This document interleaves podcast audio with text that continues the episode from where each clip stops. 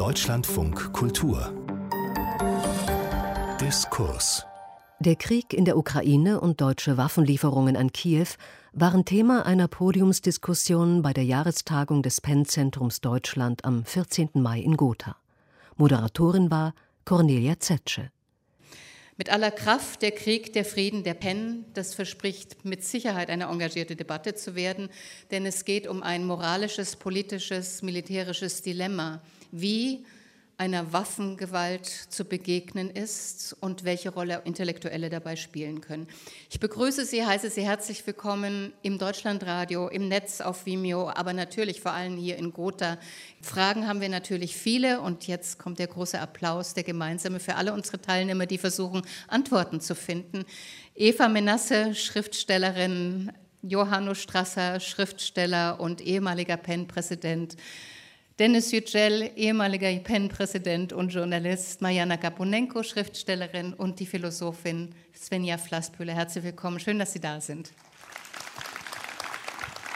Olaf Scholz hat in den letzten Wochen viel Post bekommen, offene Briefe befeuerten die Debatte über Krieg und Frieden und schwere Waffen.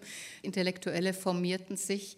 Ausgangspunkt war unter anderem der Artikel von Jürgen Habermas in der Süddeutschen Zeitung, der die zögernde abwägende Haltung des Kanzlers verteidigt, der, der das Dilemma benannte und schrille Töne im Meinungskampf kritisierte. Dennis Yücel, fangen wir doch gleich an. Journalist, Kolumnist der Welt, schlug hohe Wogen, als er im März auf der Lit Cologne eine Flugverbotszone forderte, auch wenn das den Eintritt der NATO, den Kriegseintritt der NATO bedeutet hätte.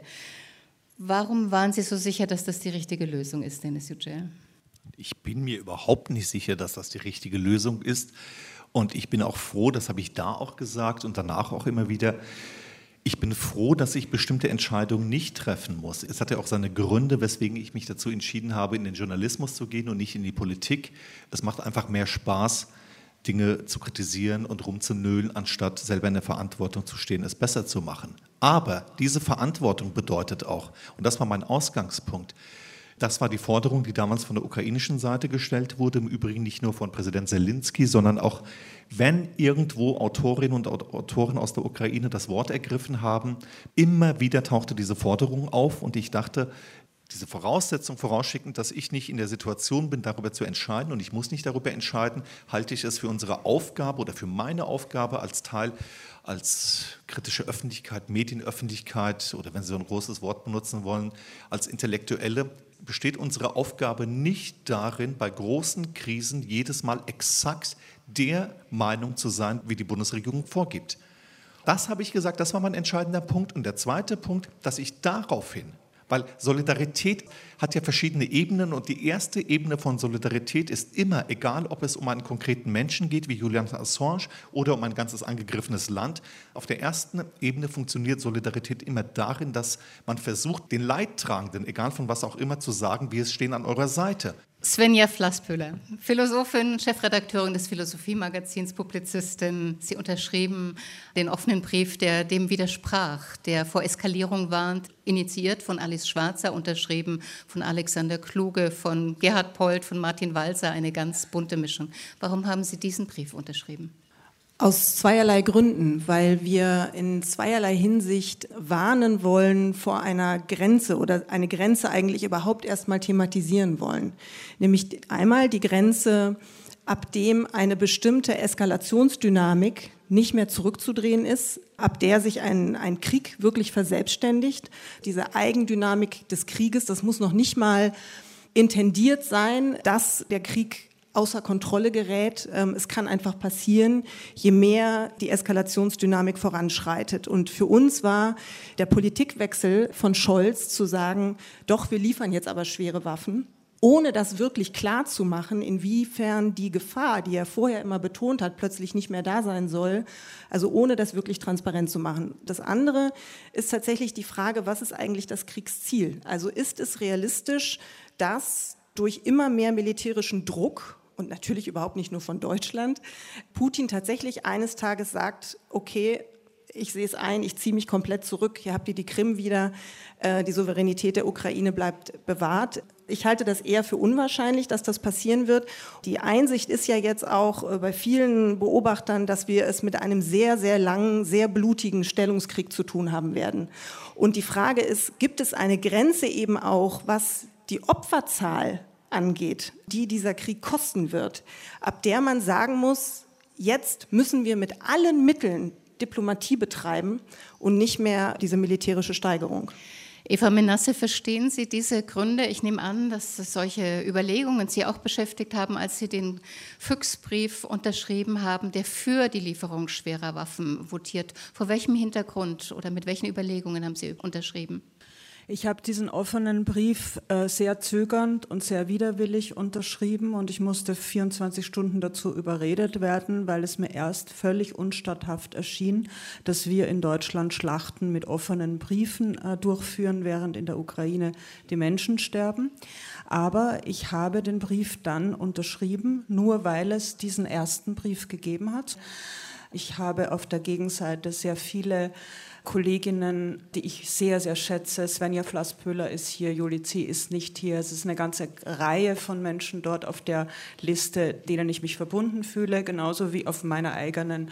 Andere sind, mit denen ich bisher glaubte, nichts gemeinsam zu haben. Und jetzt noch ein Satz. Ich weiß, wir sollen uns kurz halten. Mein Vater und mein Onkel sind mit 8 und 15 Jahren als jüdische Kinder in die Emigration geschickt worden, ohne ihre Eltern und beide in England groß geworden. Als mein Onkel 18 18 Jahre alt war, wurde er von den Engländern als Enemy Alien interniert. Als die Engländer begriffen, dass die deutschsprachigen Juden keine Feinde, sondern mit Kombatanten sind, ist mein Onkel mit 18 Jahren in die englische Armee eingetreten und wollte mit der Waffe in der Hand den Kontinent befreien. Und meine Familiengeschichte sagt mir, dass Pazifismus das Beste ist in einer idealen Welt, diese ideale Welt aber manchmal nicht zu haben ist und man angesichts von Aggressoren leider manchmal das Opfer bringen muss. Und nochmal, das Opfer bringt im Moment die Ukraine. Johannes Strasser, Sie sind aus einer pazifistischen Familie, Sie sind ein Aufklärer.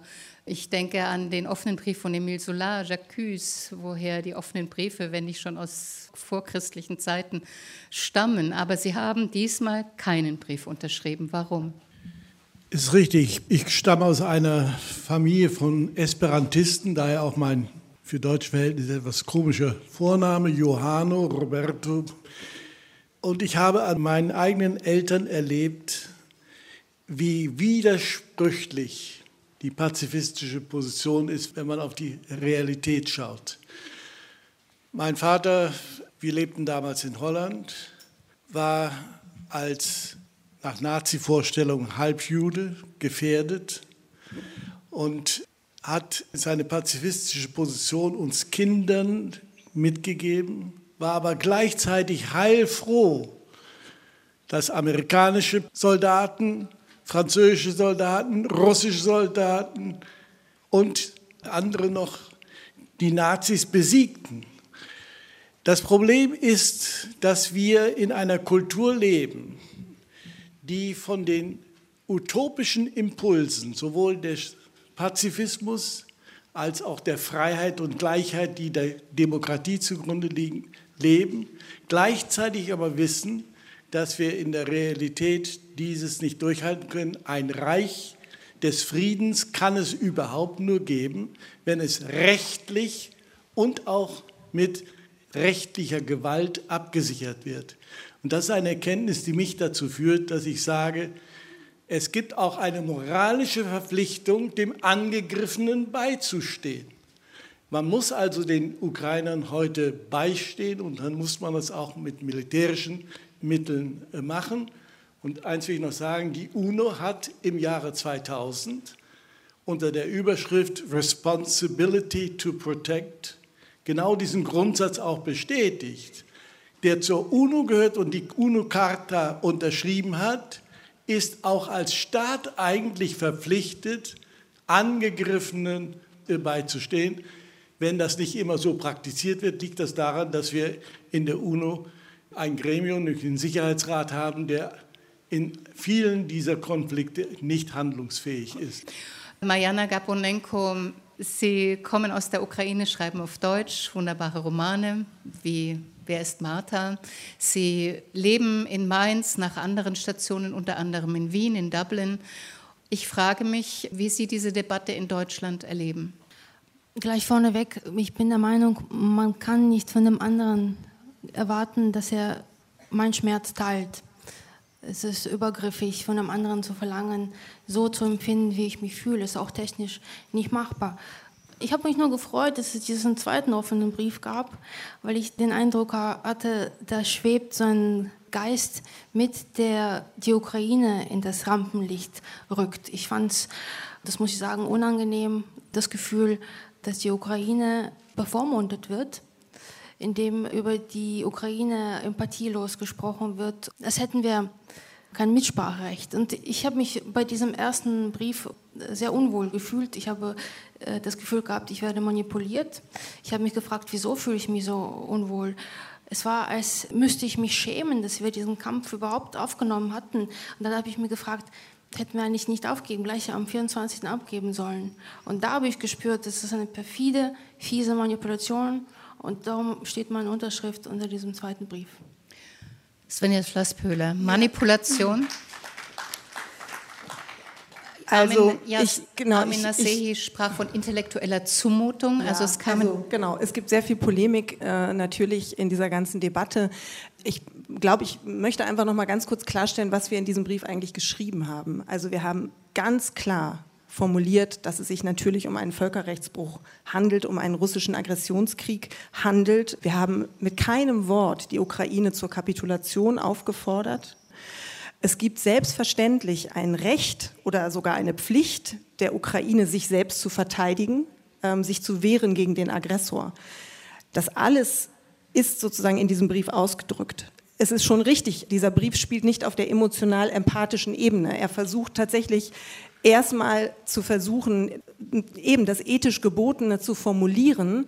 Und da möchte ich gerne noch eine Sache zu sagen. Es ist natürlich erstmal die Entscheidung der Ukraine, selbstverständlich die Entscheidung der Ukraine, was sie tut und was sie nicht tut. Aber in dem Augenblick, wo Deutschland oder natürlich auch andere Länder adressiert werden äh, mit der Bitte um Unterstützung, sind wir automatisch aufgefordert, das ethisch Gebotene auch mit zu formulieren, in dem Sinne, dass wir entscheiden müssen. Und genau darum sitzen wir ja hier. Was ist sinnvoll, was ist nicht sinnvoll, was geht vielleicht einen Schritt zu weit, wo wird es wirklich gefährlich. Das heißt, das ist ja nicht Bevormundung, sondern das ist eine Verantwortung, in die wir auch sozusagen hinein geraten sind, in die wir auch gerne übernehmen, aber in dem Augenblick müssen wir natürlich mitdiskutieren. Das geht ja gar nicht anders. Aber Sie haben unter anderem gefragt, ob alle Ukrainer wirklich kämpfen wollen. Habe ich das richtig in Erinnerung? Dennis Yücel sucht, glaube ich, gerade schon den Brief, um ihn nochmal naja, zu zitieren. In dem Brief steht jetzt nicht drin, ob alle Ukrainer kämpfen wollen, aber die Frage ist doch schon, es gibt doch auch da ein ethisches Dilemma, vor dem die Ukraine selber steht. Sie hat auf der einen Seite das Recht und auch die Pflicht, sich zu verteidigen. Auf der anderen Seite hat sie aber auch eine Schutzpflicht gegenüber der Bevölkerung. Und damit meine ich Frauen, Kinder, alte Menschen. Das heißt, ja, und dieses und dieses es Dilemma ist nicht an uns der Ukraine zu sagen, wie ihr ethische Pflicht gegenüber ihrer eigenen Bevölkerung ist. Tut mir leid, da muss ich jetzt. Aber das, das, sehe ich, das sehe ich tatsächlich anders. Es ist ja nie, es bleibt ja, die Entscheidung bleibt ja bei der Ukraine. Mit Natürlich der zu Tode zitierten deutschen Geschichte, die für alles und jedes, für Pro und Contra genau. immer herhalten muss, Eben. kann man nicht einem überfallenen Land sagen, es soll sich ergeben. Und natürlich ist dieser Absatz und alles andere, was in eurem Brief drin war, wie gesagt, ich habe meine, meinen Respekt für alle, für viele auf dieser Liste schon ausgedrückt. Mhm.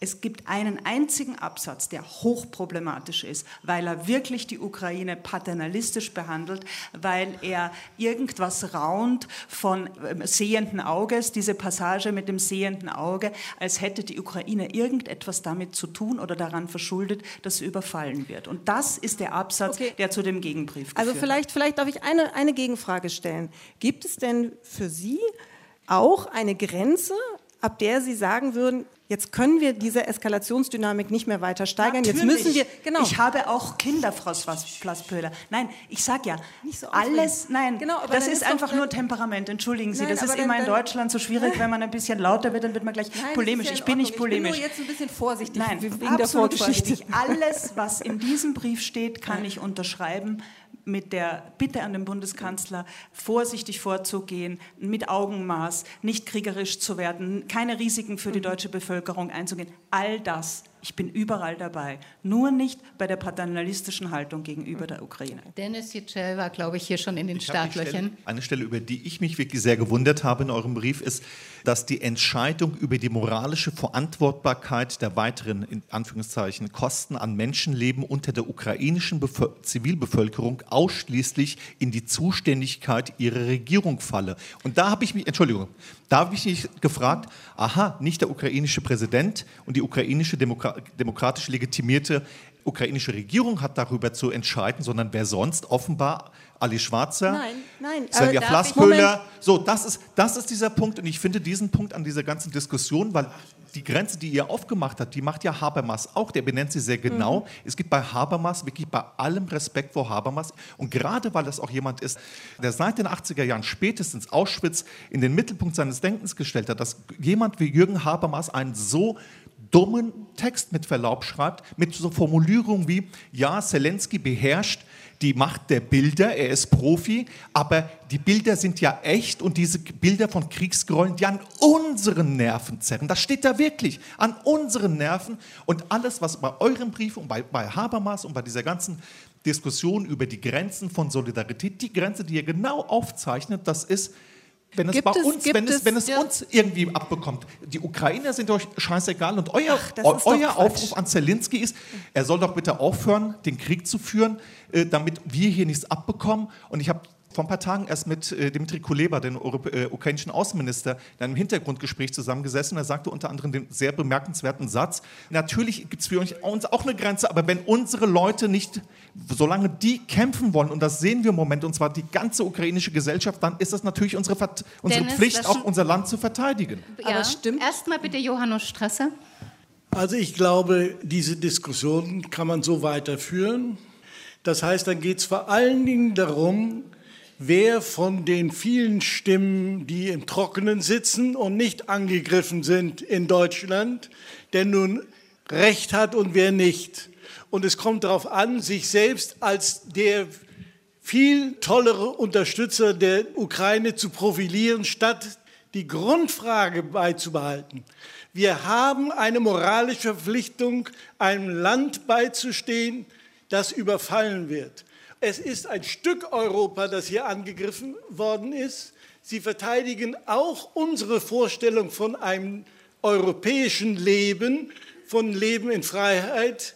Und sie kämpfen gegen einen Gegner, der ja nicht ganz neuerdings erkennbar ist als ein Gegner der Freiheit, der sein eigenes Land unterdrückt, der in Tschetschenienkrieg Grosny in einer Weise platt gemacht hat, wie das jetzt wiederum in der Ukraine geschieht, der, der schon 14 bei der Besetzung der Krim gezeigt hat, was hier passiert was man wirklich. Mal, wir können uns jetzt hier gegenseitig anschreien, ja. aber man kann ja auch mal versuchen, Nein, so ein bisschen tiefer zu gehen. Also gib ich will eine Rückfrage. Ja. Einfach nur, also erstmal, wir ringen alle um den richtigen Weg. Ja. Deshalb würde ich jetzt wirklich mal darum bitten, den Ton so ein bisschen Nein, freundlicher zu gestalten. Ich auch alles richtig. Ne? Also wir alle ringen um die richtige Lösung. Wir alle wissen nicht, wie sie aussieht. Wir alle haben mit einem sehr hohen Maß an Ungewissheit zu tun. Nämlich wir alle können nicht in Putins Kopf gucken. Wir wissen einfach nicht, wie der Mann agiert.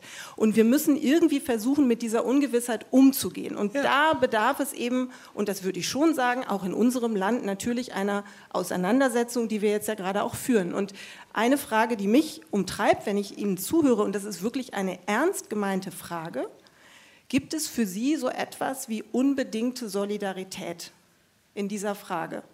Unbedingte Solidarität. Wenn ich Ihnen zuhöre, würde ich denken, ja, unbedingte Solidarität. Und sei es, und das wäre jetzt meine Frage, wenn Sie sagen, wir müssen, da würde ich ja zustimmen. Ja? Natürlich hat die Ukraine ein Recht, sich zu verteidigen und wir wehren uns in unserem Brief übrigens oder sagen überhaupt mit keinem Wort, dass es grundsätzlich falsch ist, Waffen zu liefern. Die Frage ist aber nur, ob es eben einen Punkt gibt, an dem wir sagen müssen, weiter können wir nicht gehen, weil man dann die Gefahr sieht oder die Gefahr zu groß wird, dass dieser Krieg weit über die ukrainische Grenze hinaus geführt werden Mariana Gaponenko, Putin hat mindestens 20 Mal mit Atomwaffen gedroht. Experten sagen, das ist ein Signal an die USA, haltet euch raus. Es ist hier in Deutschland eigentlich nur ein Angstschüren. Es ist nicht wirklich ernst gemeint. Verstehen Sie die Besorgnis, dass aus diesem Krieg ein noch größerer und auch ein Atomkrieg werden könnte? Was geht Ihnen da durch den Kopf? Wir haben auch Angst, aber nicht vor dem Atomkrieg. Wir haben Angst, dass wir einfach zerbombt werden in unseren Häusern. Ja, meine Großmutter ist 90 geworden am 3. Mai. Ich habe neulich mit ihr telefoniert und ähm, ich habe gefragt, hast du Angst? Und die Großmutter ist 90, also ganz klar im Kopf, äh, meinte, sie sei zornig, also sie, sie, sie, sei wütend und diese Wut ist größer als die Angst. Das ist das, was ich persönlich empfinde. Ich empfinde meine Wut überdeckt meine Angst vor hypothetischen folgen. Und diese Wut ist so enorm, dass ich eigentlich mir vorstellen könnte, wenn ich in der Ukraine wäre, dass ich überhaupt gar keinen Selbsterhaltungstrieb hätte. Also die, die Wut hat meine Landsleute, die kämpfen, mobilisiert, die stützt sie. Und darum spricht man hier von diesem sogenannten ukrainischen Heldenmut. Aber das ist einfach äh, die Art, wie wir auf die Angst reagieren. Es gibt drei Möglichkeiten. Entweder erstarren, fliehen oder kämpfen. Und das ist die Möglichkeit, für die sich die Ukraine entschieden hat. Und ich möchte an alle appellieren, diese Wahl zu respektieren und uns wenigstens mental zu unterstützen, vor allem die Nerven zu behalten, die Nerven, also nicht in diese Schockstarre zu verfallen, weil genau, also das genau, was Putin will, das ist eine Strategie. Eva Menasse, äh, Senja Flasspöhler fragte gerade, gibt es eine unbedingte Solidarität wir wissen, dass es keine Absolutheit gibt. Weder gibt es die Absolutheit, die Freiheit und Demokratie bis zum letzten Blutstropfen und zum Atomkrieg zu verteidigen. Genauso wenig gibt es die Absolutheit zu sagen, menschliches Leben zu schützen, also der Ukraine zu sagen, gebt lieber auf, dann werdet ihr weniger umgebracht. Klammer auf, ist ja überhaupt nicht sicher, wie man an Butcher sieht, Klammer zu. Auch diese Absolutheit gibt es nicht. Was ist Politik im Gegensatz zu offenen Briefen? Politik ist ein Schritt für Schritt, ein Zeitvergehen lassen und immer wieder neu adaptieren. Ich habe mich selten in meinem Leben so kongruent mit der deutschen Bundesregierung gefühlt wie im Augenblick. Ja, das möchte ich auch mal sagen, weil dieses Zögern, Zagen, doch nicht, aber doch jetzt schon und ein bisschen mehr in Abstimmung mit der NATO, in Abstimmung mit Frankreich und anderen Nachbarländern, das ist genau das Angemessene. Jede Woche gucken, jeden Tag schauen, was geht, wo kriegen wir Waffen rein, wie können wir helfen und nicht immer mit dem Atomkrieg winken, der sozusagen eine Diskussionseskalation ist. Im Moment zum Glück. Dennis Yücel, was würden Sie darauf antworten? Dieses Zögern und Zaudern war gerade einer Ihrer Kritikpunkte, auch die Einigkeit, wie Sie sagten, der Journalisten, der Presse mit dieser Bundesregierung. Ich glaube, die Bundesregierung, das ist ja auch offensichtlich, auch wenn sie sich bemüht, nach außen geschlossen auch aufzutreten. Aber ich glaube, der, der Unterschied zwischen dem, wie es der grüne Koalitionspartner angeht und auf der einen Seite und auf der anderen ein Großteil, also ich glaube, abgesehen von Michael Roth und vielleicht noch zwei anderen, ein Großteil der, äh, der SPD ist da, steht da anders und die FDP, da weiß ich nicht so genau. Der Dissent zwischen der SPD und der Grünen ist, glaube ich, offensichtlich. Es gibt einen Teil, oder in dieser Antikriegsdiskussion gibt es einen Teil, der so sehr viel von einer irgendwie links oder konservativ auf Seiten der AfD dann anders, aber es gibt so eine Hinwendung oder so eine Schwärmerei für Putin als antiimperialistisches oder wie auch immer. Es gibt so eine, so eine Russlandbegeisterung, es gibt einen Anti-Amerikanismus, der in dieser Debatte eine Rolle spielt und das finde ich indiskutabel, aber die Unterzeichnerinnen und Unterzeichner dieses, dieses Briefes, jedenfalls die große Mehrheit, würde ich da nicht dazuzählen. Deswegen nehme ich sie also finde ich sie ernst zu nehmen. Ich glaube aber in der Sache finde ich das falsch, weil der Faschismus lehrt, man schreitet besser mit allen Mitteln vorher ein als zu spät, weil es wird sich rächen. Wenn die Ukraine kapitulieren würde, dann hätten wir Frieden, für den Moment, aber die Bedrohung durch Russland, durch ein aggressives Russland, die wäre nicht zu Ende. Und er, hätte, er würde daraus mit der Erfahrung rauskommen, dass die Drohung mit der Atomwaffe den Rest der Welt erpressbar macht.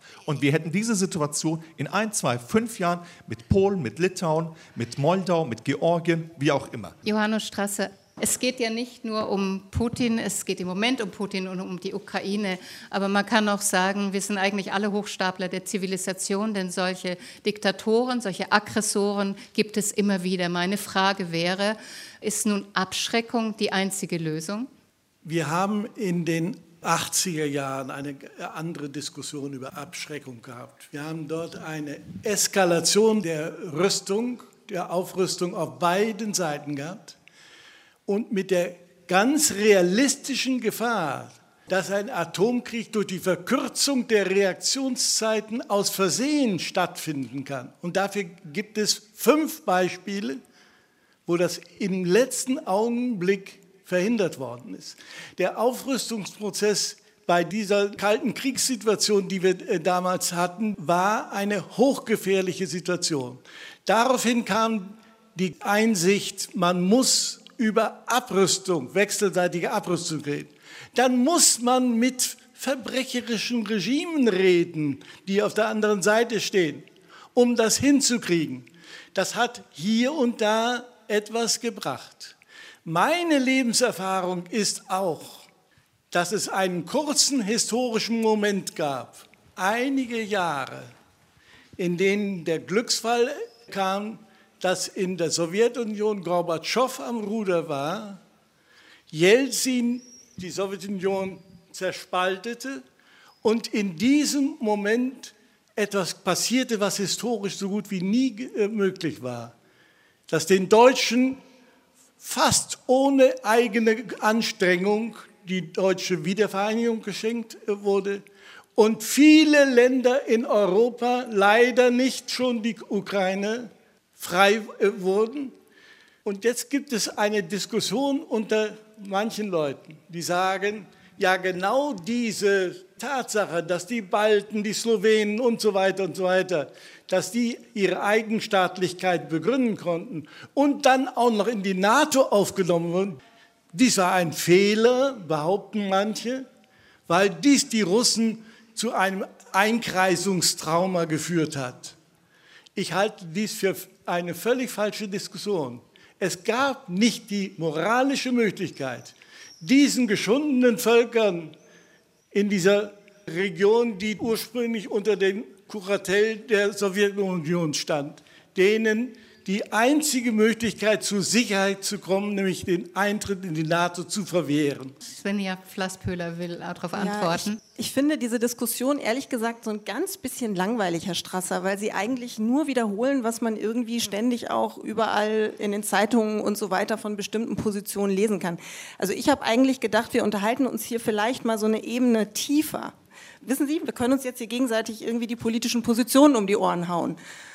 Ich finde aber, da sind andere, viel interessantere Fragen doch, doch drin und da kann man doch vielleicht auch mal so ein bisschen unsere Professionen fruchtbar werden lassen. Welche Fragen hier, denn zum Beispiel? Naja, also ich, ich denke zum Beispiel, Sie haben natürlich vollkommen recht, ja, dass der Faschismus besiegt wurde durch die Einigkeit, militärische Einigkeit und Entschlossenheit. Es gibt aber ein Buch von Hans äh, Blumenberg, Lebenszeit und Weltzeit, ein Philosoph, der in diesem Buch äh, sich beschäftigt mit den äh, Sätzen Hitlers, die er sagte, als die Niederlage Deutschlands unausweichlich war. Da sagt Hitler, ich kann das jetzt nur sinngemäß sagen, wir werden nie kapitulieren, wenn wir untergehen, werden wir eine Welt mitnehmen. Und ich muss an diese Stelle jetzt mit Blick auf den Konflikt, den wir jetzt haben, diesen Krieg, diesen russischen Angriffskrieg immer wieder denken, weil natürlich Hitler damals noch keine Atombombe hatte. Putin hat sie aber. Und ich will jetzt nicht Putin mit Hitler gleichsetzen, da gibt es auch noch, finde ich, dann doch Unterschiede. Aber vom Typus her traue ich das so jemandem durchaus zu. Was für mich wirklich, wirklich die Frage, und das ist eine ernste Frage, ich meine die nicht polemisch und ich, wie gesagt, wir alle ringen mit dieser Unwissenheit. Aber die Frage ist doch, was passiert, wenn Putin tatsächlich so sehr in die Ecke gedrängt wird, wie wir es ja alle wollen und vorhaben. Mir wäre das auch am liebsten, wenn das funktioniert. Ich mache mir nur Sorgen, was dieser Mann für eine Macht hat, die wir ihm alle leider nicht nehmen können. Warum ist diese Debatte so ungeheuer emotionalisiert? Müssten wir nicht eigentlich auch untereinander verbal abrüsten? Oder, Mariana Gaponenko, empfinden Sie diese einstimmige Stellungnahme vom UN-Sicherheitsrat, der auf die UN-Charta verweist und sagt, man muss einen Konflikt mit friedlichen Mitteln lösen und kein Wort von Krieg, dieses Deutsche nie wieder. Ich habe jetzt in den letzten Wochen darüber nachgedacht und ich empfinde es als völlig empathielos. Tut mir nicht weh, tut mir, mir nicht weh, ägyptisch. Ob wir einen Kompromiss brauchen mit Putin oder nicht, wäre Diplomatie nicht, nicht besser. Was passiert, wenn eine Atombombe fällt? Das, das kommt für mich eigentlich aus dieser Denktradition, wir möchten weder mit dem Krieg noch was zu tun haben, aber den Frieden möchten wir geschenkt bekommen. Demokratie gibt es nicht zum Nulltarif und Frieden gibt es nicht zum Nulltarif. Also Deutschland scheint denkresistent zu sein in dieser Hinsicht. Also, also wir sehen in der Ukraine, Europa reitet auf einem toten Pferd und sieht nicht ein, dass es Zeit wäre, abzusteigen. Ist denn, Eva Menasse, Empathie nur zu zeigen, indem man so emotionalisiert, debattiert? Und inwieweit spielen da auch die Propaganda, dieser Bilderkrieg, die sozialen Netzwerke eine Rolle? Ich halte sowieso grundsätzlich nie etwas von emotionalisierten Debatten. Und ich möchte mich jetzt auch nochmal entschuldigen, dass ich vorhin lauter geworden bin. Es ist nur ein Temperamentsding und kein polemisches Ding. Ich versuche immer so verbindend wie möglich zu sein. Die sozialen Medien, um zwei Sätze dazu zu sagen, haben unsere Gesellschaft, und zwar die sichere, friedliche, wohlstands- Westgesellschaft an den Rand des mentalen Irrsinns gebracht. Darüber diskutieren wir leider viel zu wenig. Diese ganze Hochempfindlichkeit und einzelne Begriffe, mit denen jeder so wahnsinnig gekränkt ist, was man auch auf der Pentagung schön erleben konnte, das ist eine Folge dieser Dauerbeschallung äh, auf den äh, sozialen Netzwerken. Man kann, wie sich immer wieder zeigt, analog noch sehr friedlich miteinander und auch konstruktiv miteinander diskutieren. Meistens klappt es, nicht beim Pen, aber sonst.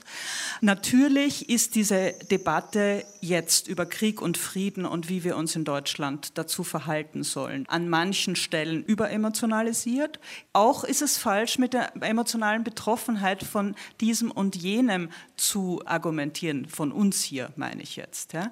Aber ganz grundsätzlich ist doch das, was passiert, und das ist auch das, was das Echo dieser beiden offenen Briefe war, die ich jetzt doch begrüße, dass es sie nämlich beide gibt, in ihrem Zusammenhang auch, dass debattiert wird, dass hart gestritten wird und dass wir uns über, über Werte, über Zukunft, über diese Absolutismen, Freiheit oder Menschenleben endlich mal auseinandersetzen und eben, wie man auch an den offenen Briefen gesehen hat, mit sehr wechselnden Konstellationen und dass sehr viel anderer Ärger, den es bis dahin gegeben hat, jetzt einfach weggefallen ist. Also ich zwinge mich täglich, so ist auch meine Haltung zur Welt, das habe ich von meinem Vater gelernt, auch das vor allem das Positive in dieser deutschen Debattensituation äh, zu sehen. Trotzdem glaube ich, sollten wir weit nochmal über die Ukraine sprechen und darüber, wie sich jemand wie die Kollegin von dort jetzt hier in so einer Debatte fühlt, weil das muss schon krass und irgendwie schräg sein.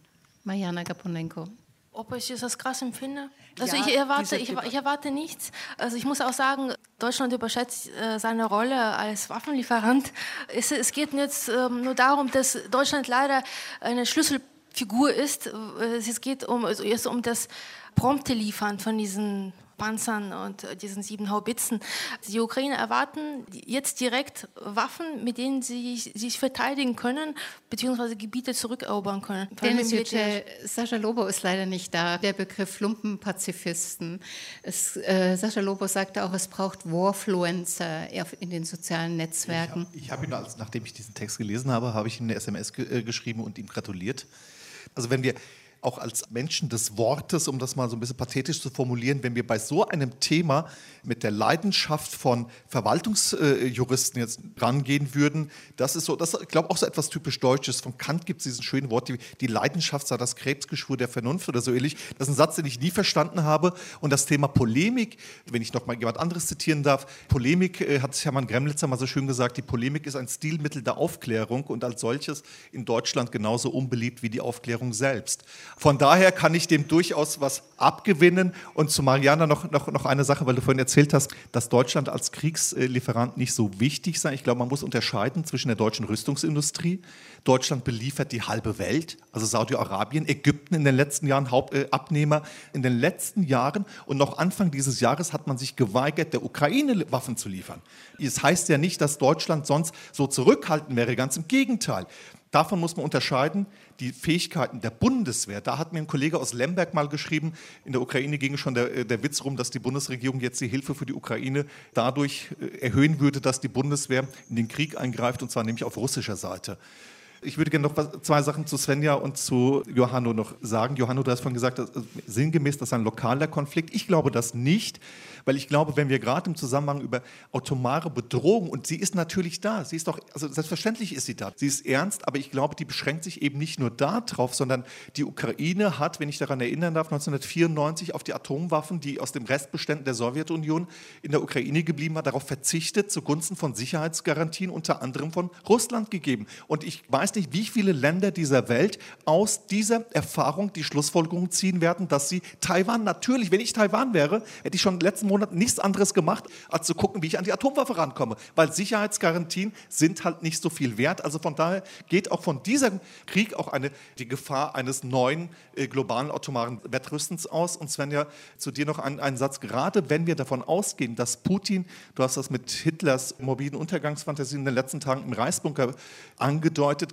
gerade wenn wir davon ausgehen, wenn du auch davon ausgehst, das ist ja auch die Grundlage des Briefes, dass man Putin durchaus zutrauen kann, in einer Situation der Not oder der Bedrängung Atomwaffen einzusetzen, gerade wenn du es mit einem Regime zu tun hast, dem du auch zutraust, in bestimmten Situationen zur Atomwaffe zu greifen, kann doch daraus die Konsequenz eben nicht lauten, zu sagen, oh Gott, dann ziehen wir uns zurück, dann verärgern wir den bloß nicht, damit er nicht zur Atomwaffe greift. Das ist ein Nachgehen von einer Erpressung, die falsch ist. Es geht ja erstmal nur darum, das zu benennen. Und die Grundfrage, die ich mir stelle, ist, ich will auch unbedingt, dass die Ukraine ihre Souveränität behält.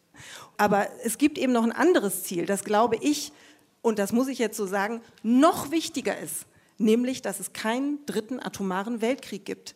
Und was machen wir, wenn beides nicht miteinander zu vereinen ist? Was machen wir dann? Also das ist für mich eine offene Frage. Ja, also das heißt, wenn wir diese Souveränität oder die Ukraine selber diese Souveränität nicht mit militärischen Mitteln retten kann, ohne dass wir Gefahr laufen, sozusagen in diese Eskalation äh, hineinzugehen. Was machen wir dann? Das ist meine Frage. Und vielleicht noch eine äh, Bemerkung zu den Medien.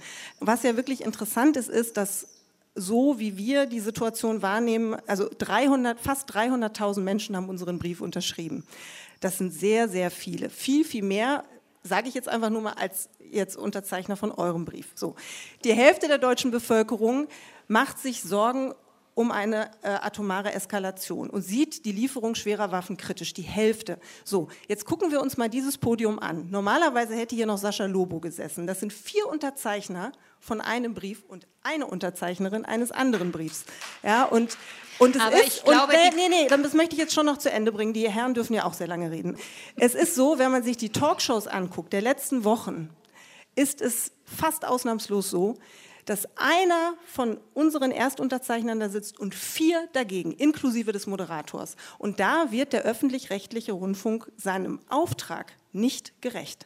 Ja, ich habe auch den Eindruck, dass, die, dass der Journalismus anders tickt als die Bevölkerung. Interessanterweise ging mir das bei der Pentagung gar nicht so, sondern da war das ziemlich pari pari. Johannes Strasser haben wir oder ich will mal ein Beispiel von Alexander Kluge noch mal zitieren, der gesagt hat, es gab diese unglaublich mutigen Zivilisten, die einem russischen Panzer entgegengetreten sind. Das ist für ihn ein Beispiel gewesen, dass es andere Mittel gibt, Gewalt aufzuhalten. Haben wir, hat die Politik, wer auch immer, zu wenig überlegt, welche friedlichen Mittel es neben der Waffenlieferung, neben der Waffendebatte, neben der Militarisierung gibt. Ich glaube, zu dem Zeitpunkt, über den wir jetzt reden, den offenen Krieg in der Ukraine, hätten alle anderen äh, Mittel als militärischer Widerstand nichts geholfen. Es gibt die Möglichkeit, über sehr große Unterschiede hinweg mit einer Gesprächsdiplomatie doch gewisse Fortschritte zu erreichen. In diesem Moment sehe ich das aber nicht mehr. Denn ich glaube, dass äh, Putins Rationalität darin besteht, Herrschaftsrationalität. Er hat gemerkt, dass wenn die Völker selbst entscheiden, in meinem Wachtbereich habe ich die schlechteren Karten. Immer mehr Völker um ihn herum haben, sobald sie die Freiheit hatten, versucht, sich aus dem Gesamtverband der Sowjetunion herauszulösen und haben das geschafft und haben über die NATO auch eine Absicherung bekommen.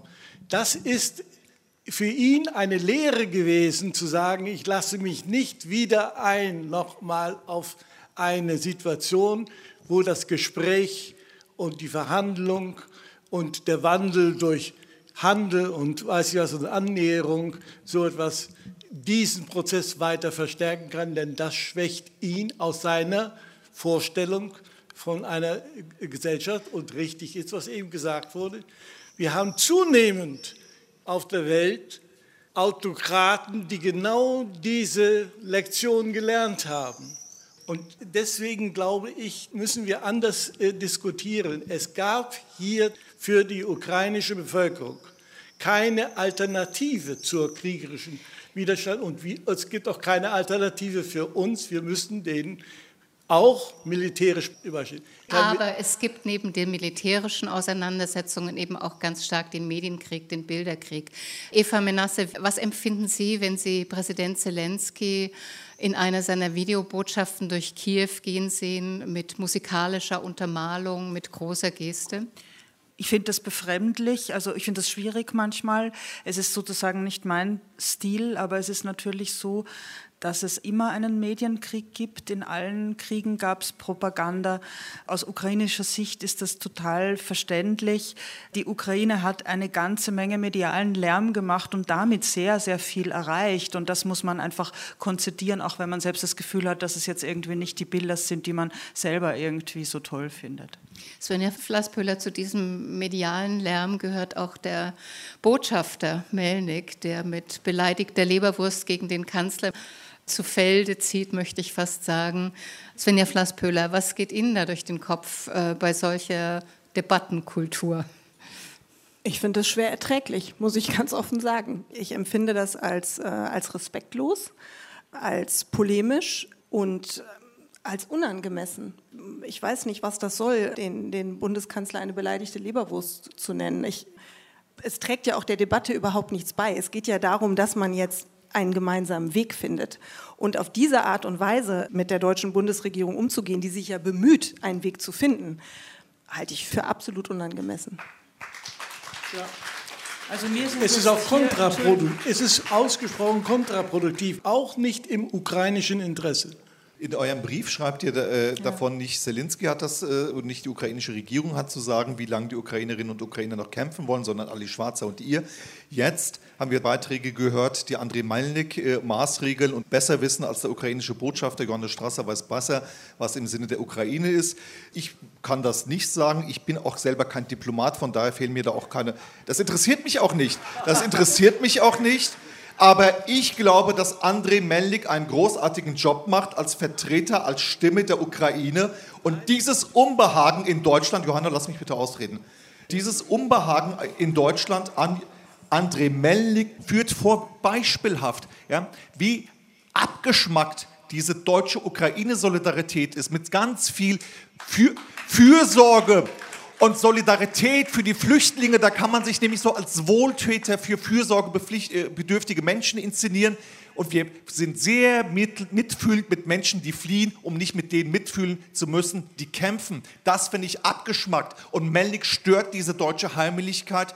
Aber es gibt vielleicht auch die Methode, die der ukrainische Außenminister vertritt, der ganz klar benennt, wo die Schwachpunkte Deutschlands sind, der Bundesrepublik sind und trotzdem auf solches Vokabular verzichtet. Mariana, wie geht es Ihnen dabei? Ja, ich habe Verständnis für Melnik. Sein Land raucht. Äh, wir sind verzweifelt, dass wir so fordernd drüber kommen. Das hat meines Erachtens mit der deutschen Überheblichkeit zu tun. Es geht darum, dass man uns von oben anschaut. Das heißt, sollen wir auf den Knien herumrutschen? Äh, uh, für uns ist es ähm, überhaupt kein Thema, wie wir rüberkommen, ob Melnik sich schlecht benommen hat. Ich verstehe ihn, er ist ein Diplomat, aber sein Land wird, wird gebombt. Und wenn er irgendwelche Belehrungstiraden hört, der flippt einfach aus. Es ist okay. Ich bin auch für Verstehen. Ich bin auch für Empathie. Aber es gibt eine sehr schöne Beobachtung von Hannah Arendt, die sagt, Verstehen heißt nicht rechtfertigen. Das, da gibt es einen Unterschied. Also ich kann natürlich einen anderen verstehen, warum er so und so handelt. Aber rechtfertigen ist nochmal etwas ganz anderes.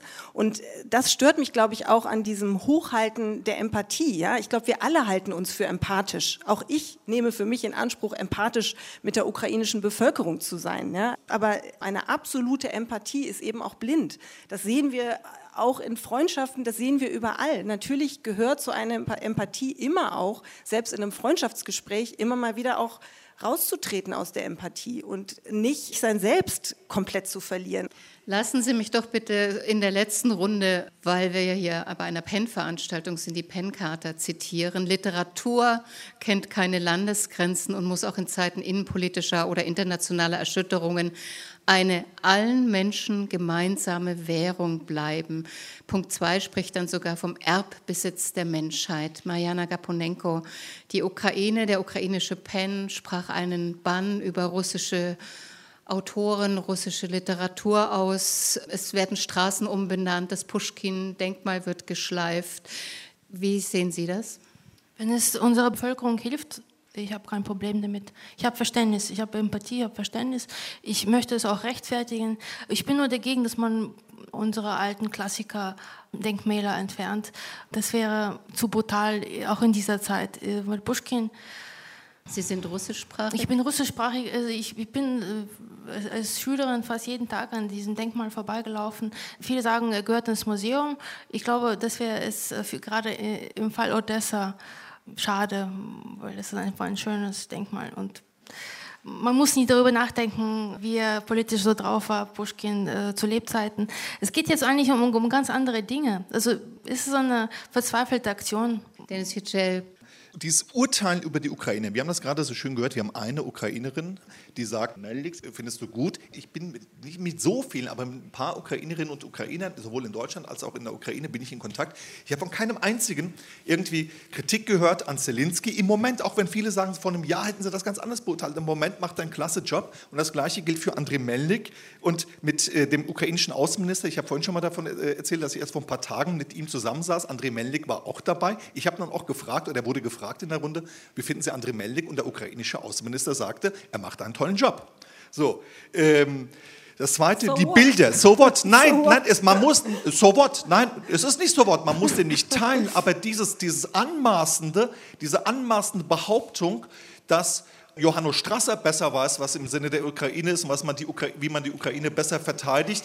Da also kann er sich wenigstens nicht den ukrainischen Außenminister dafür in Beschlag nehmen, weil ich weiß es Ukraine. Einfach. Ich weiß es, Johannes und Strasser. Und jetzt kenne ich, ich weiter. Lass mich doch ausreden. Also du hast diese Bühne bald ganz für dich alleine und deinesgleichen. Lass mich bitte ausreden. Johannes Strasser, bitte eine kurze Reaktion darauf.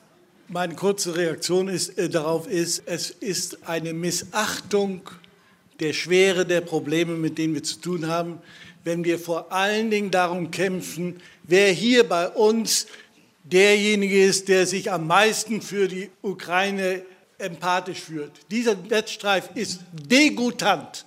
Immer anderen zu unterstellen, dass sie nicht kein Herz für die Probleme äh, dieser. Johanna, du tust Doch, so, als ob du es besser wüsstest. Du, du, wüsstest, du, du definierst, du möchtest, was, die, was im Interesse der so, Ukraine ist, ja, welche, welcher Botschafter das Stopp. besser kann. Ich ja, definiere, meine Frage hat ursprünglich eigentlich ich die Literatur betroffen und ich würde gerne eine letzte Frage. Johanna, Zu der Frage wollte ich was, auch noch was, Dennis, auch noch was sagen. Der ukrainische PEN hat diese Erklärung gemacht zu der russischen Literatur.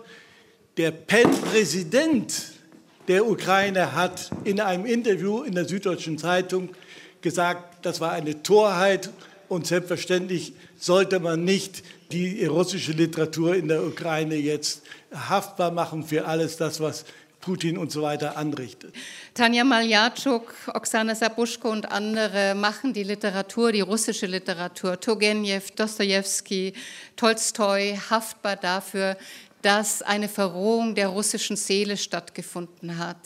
Können Sie so etwas nachvollziehen, dass die Literatur die Seele Mariana Gaponenko eines Volkes so stark beeinflusst, verroht? Diese ominöse russische Seele, mich interessiert sie auch nicht mehr. Ich glaube, es steckt viel Gewalt äh, dahinter. Und es wäre eine interessante Frage, warum so, so viele Russen und Russinnen diesen Krieg toll finden. Ist es die alte Größe, die ihnen zurückgegeben wird? Ist es die Verbundenheit mit diesem starken äh, Putin? Ist es die Einsamkeit in der Welt? Ich glaube, es ist wichtig, diese Bücher nicht zu verbannen aus unseren Bibliotheken. Und die Literatur sollte man allein aus wissenschaftlichen Gründen lesen die unsere russischen Kollegen geschrieben haben, um die Zeit zu verstehen. Lassen Sie uns eine Schlussrunde machen. Svenja Flasspöhler, wenn Sie anfangen mögen. Es wird gefragt, was können die Intellektuellen tun? Die werden laut Penn Carter auch dazu verpflichtet, sich für Frieden einzusetzen. Was können Sie als Philosophin dazu tun? Ringen um den richtigen Weg. Und ich glaube, dass wir alle vorsichtig sein müssen, zu glauben, dass wir wissen, was der richtige Weg ist. Also ich meine, das, das ist ja der philosophische Einsatz erstmal. Ich weiß, dass ich nichts weiß. Ja, ich habe diesen offenen Brief unterschrieben. Das ist natürlich ein, Statement. Ja, das ist sozusagen fast das Gegenteil des, des Zweifelns, sondern dann wagt man sich hervor. Aber ich glaube, dass das auch notwendig ist, als Intellektuelle oder als Intellektueller in bestimmten Situationen dann eben doch sich durchzuringen zu einem Statement, wenn man den deutlichen Eindruck hat, dass eine bestimmte Position viel zu kurz kommt und der Diskurs eine Dynamik kriegt, der man etwas entgegensetzen muss. Mariana Gaponenko, was kann eine Intellektuelle, eine Schriftstellerin wie Sie tun? Ruhig bleiben, der Angst keine Chance geben, vor allem keine besorgten Briefe an die Regierungen schicken, weil das spielt Putin in die Hand. Genau, das ist genau das meines Erachtens, was, was er erreichen will, dass die Öffentlichkeit in Unruhe versetzt wird, dass man sich überhaupt die Frage stellt, was passiert, oh Gott, was passiert, wenn eine Atombombe auf uns wirft. Es ist wichtig, die Nerven zu behalten und ähm, ja, wir leben in einer pluralistischen Gesellschaft. Es ist eine der Wohltaten der Demokratie, dass man seine Meinung äußern darf. In Russland ist zum Beispiel nicht der Fall. Darum finde ich die Debattenkultur an sich großartig und darum bin ich auch gerne in Deutschland und darum habe ich auch Verständnis für, für deine Position. Danke. Dennis Yücel. Was kann ein Intellektueller tun? Sascha Prilepin, einer der hoffnungsvollen großen äh, russischen Autoren seiner Generation, vor zehn Jahren im Westen gefeiert. Putin-Gegner damals ist heute als Milizenführer im Donbass er hat seinen Gesinnungswechsel begründet nach 2014 mit seiner Pushkin-Lektüre. Und das glaube ich, dass diese Vorstellung, dass Literatur quasi immer dem schönen guten Waren gewidmet ist und auf der anderen Seite ist da das Böse, der Krieg und dann können wir mit der guten Literatur dagegen angehen. Das halte ich für im besten Fall für naiv und ansonsten können wir das machen, was wir einigermaßen hinkriegen. Die einen besser, die anderen schlechter, nämlich schreiben und reden. Was denn sonst? Johannes Strasse.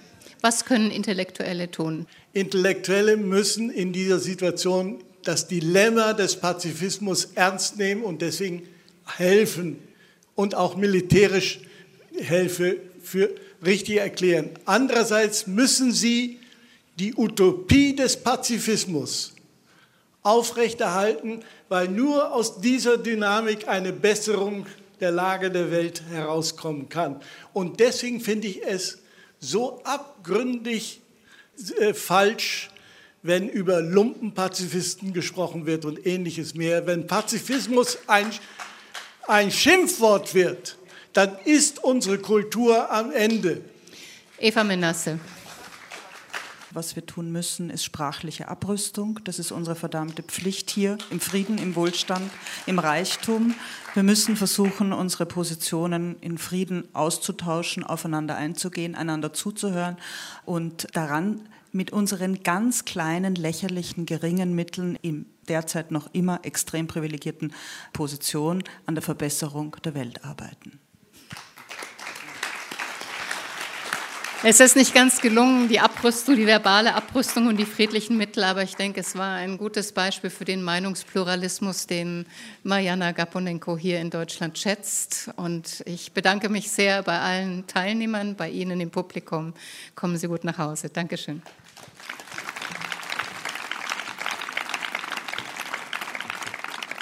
Mit aller Kraft. Der Krieg, der Frieden, der Pen.